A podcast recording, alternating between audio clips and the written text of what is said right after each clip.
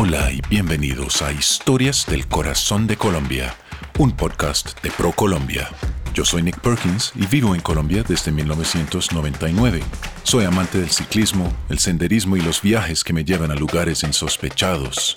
Durante mucho tiempo había soñado con organizar un solo viaje que me permitiera conocer todos los departamentos de Colombia, de principio a fin, pero no lo había logrado.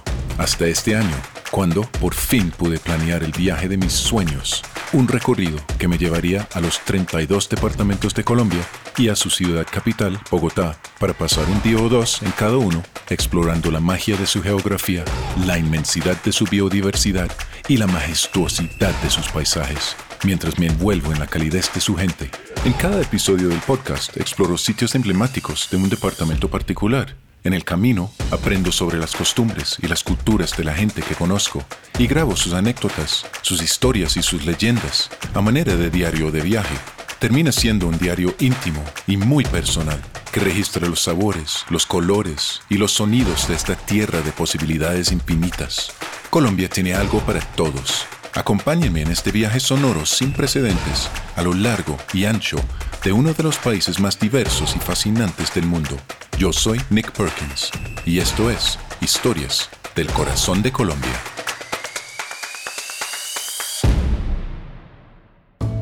Hoy me dirijo hacia el departamento lejano de Amazonas, en el suroriente de Colombia. Voy a volar hacia la ciudad de Leticia, que es un lugar muy interesante. Es parte de una triple frontera entre Colombia, Perú y Brasil. Puedes ir literalmente caminando hacia Brasil, cruzas el río unos pocos cientos de metros para llegar a Perú y puedes literalmente desayunar en Colombia, almorzar en Perú y cenar en Brasil sin dejar de tocar la tierra o el río. Mañana me voy a encontrar con mi guía, Sergio, y vamos a salir río arriba por el río Amazonas, hacia el lago de Tarapoto, buscando los delfines rosados de Amazonas, que de hecho me han dicho son primos de los delfines que he tenido la fortuna de ver en eh, los ríos Inirida y Guainía. Estoy con mucha anticipación de este viaje.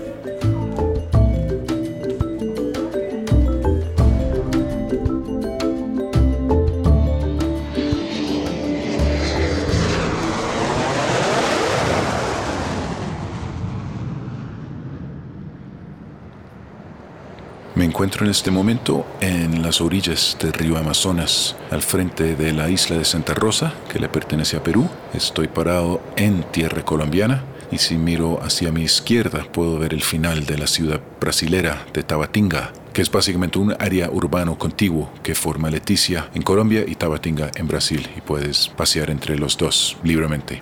Es muy interesante, a mí me gusta, me parece muy romántico estar parado en una triple frontera ribereña. Y ahora sí, estoy con mi guía para hoy, Sergio León. Ok, un gusto. Eh, pues bueno, eh, yo estoy aquí viviendo en Amazonas hace unos 12 años aproximadamente. Eh, yo nací en Bogotá, pero finalmente y afortunadamente resulté por aquí, por estas zonas, por estas tierras. Mi propósito realmente es todo lo que es el tema de conservación y el tema de naturaleza. Eh, indagando cosas por ahí en el camino me encontré que la mejor manera de conservar es simplemente observar y disfrutar, ¿no? Entonces, qué mejor que el ecoturismo para poder eh, hacer este propósito y para poderlo conservarlo en el tiempo, pues para toda la gente que quiera venir aquí, incluso las futuras generaciones, merecen, merecen la verdad poder disfrutar escenarios y cosas tan bonitas como las que aquí encontramos.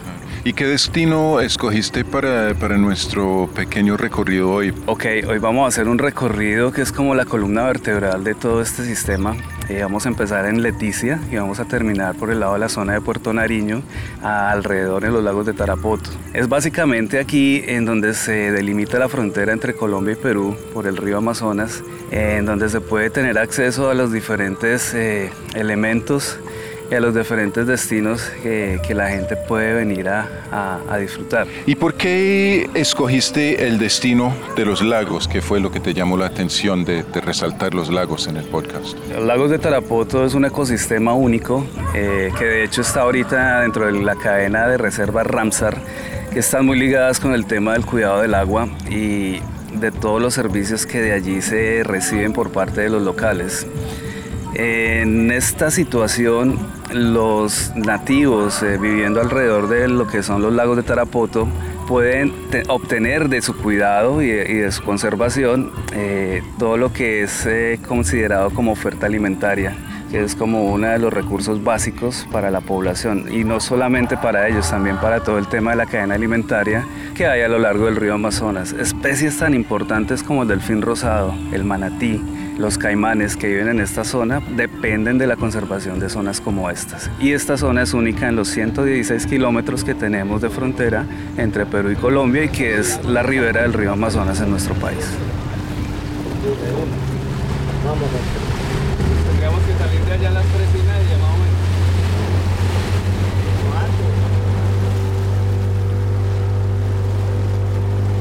Hasta ahora hemos estado navegando el río alrededor de una hora y media con Sergio y Carlos, el lanchero, y en el camino vimos fugazmente unos delfines grises y rosados, pero tan pronto eh, bajamos la velocidad para tratar de convencerlos que se acercaran, les dio pena y desaparecieron. Pero esto es normal en estas aguas.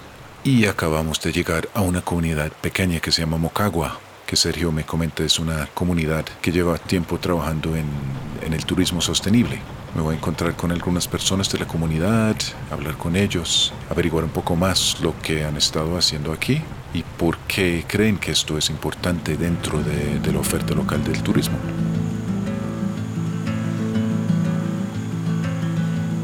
Soy John Vázquez, soy de acá de la comunidad indígena de Mocagua en este programa de conservación de vida silvestre huérfano accidentado del tráfico ilegal, llevo 17 años. ¿Y qué le motiva hace 17 años a dedicarse a, rescatar y a proteger y pues curar y, y, liberar a estos animales? Pues prácticamente lo que lleva a esta toma de decisión ya, digamos, personalmente fue, digamos, lo que estaba pasando en su momento y, todavía aún sigue pasando el tema del tráfico ilegal de fauna silvestre, y la comercialización masiva con los, especialmente con, los primates. ¿no? Entonces, sí, este programa relativamente está basado aún al proceso de conservación y eso se le debe a la comunidad de Mocagua, que son casi 900 habitantes, 5 etnias, que fue, lo echaron todo a lograr este gran proyecto, digamos así, de que se logre. No fue fácil, llevó años.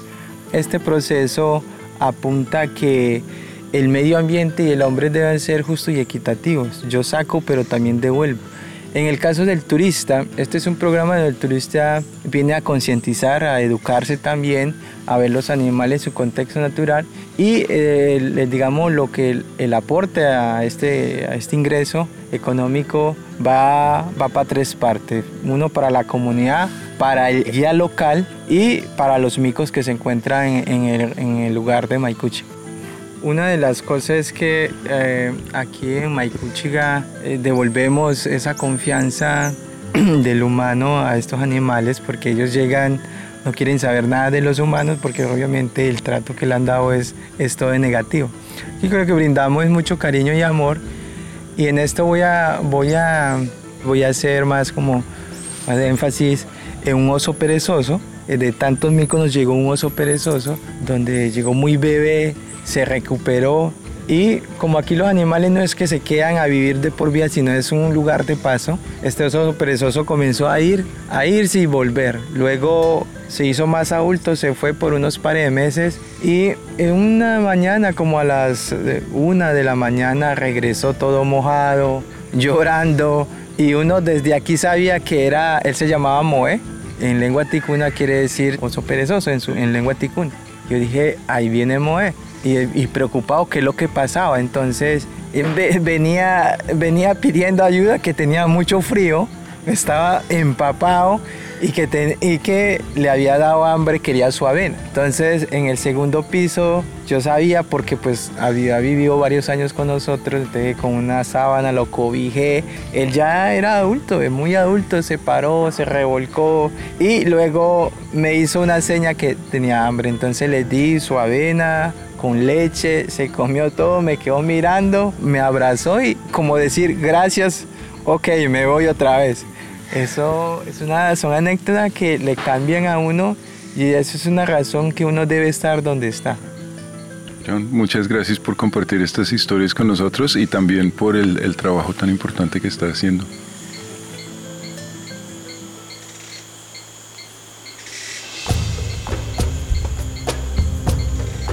¿Por qué de todas las diferentes comunidades y todos los diferentes, los diferentes proyectos eh, que hubieras podido escoger, decidiste traerme aquí?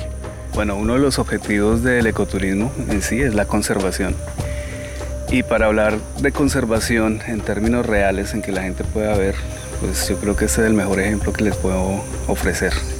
Así tal cual como se está trabajando con los monos aquí en Mocagua, hay unas zonas cruzando el río desde Puerto Nariño en la isla Cacao, en donde se puede observar el mismo, la misma tendencia de los locales al descubrir que los animales valen más en su hábitat libres y vivos. Y es el caso con el slot o con el perezoso de, de tres dedos. Estos animales han tenido un repunte muy importante desde hace unos 10 años aproximadamente cuando la gente empezó a mirarlos, a verlos, a venir a verlos acá. Entonces ya dejaron de ser cazados o consumidos para ser mostrados en libertad a las personas que vienen a visitarnos. Entonces son, son, son proyectos concretos en conservación porque tú los puedes ver, puedes observar que se está haciendo algo. Y es una manera de nosotros como agencias, como intermediarios, de apoyar este tipo de iniciativas a nivel local.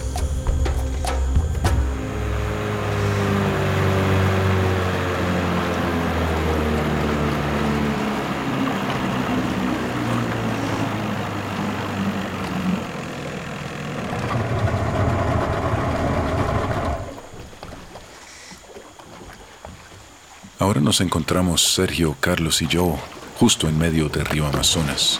Paramos un momento cerca a la isla de Mocagua y estamos esperando a ver si aparece algún delfín. Carlos acaba de ver que vio un delfín rosado, entonces él apagó el motor y esto permite que el río nos empuja para donde él quiere empujarnos. Estamos simplemente a la deriva y esto es para no molestar a los delfines. Ahora simplemente escuchamos un momento los sonidos.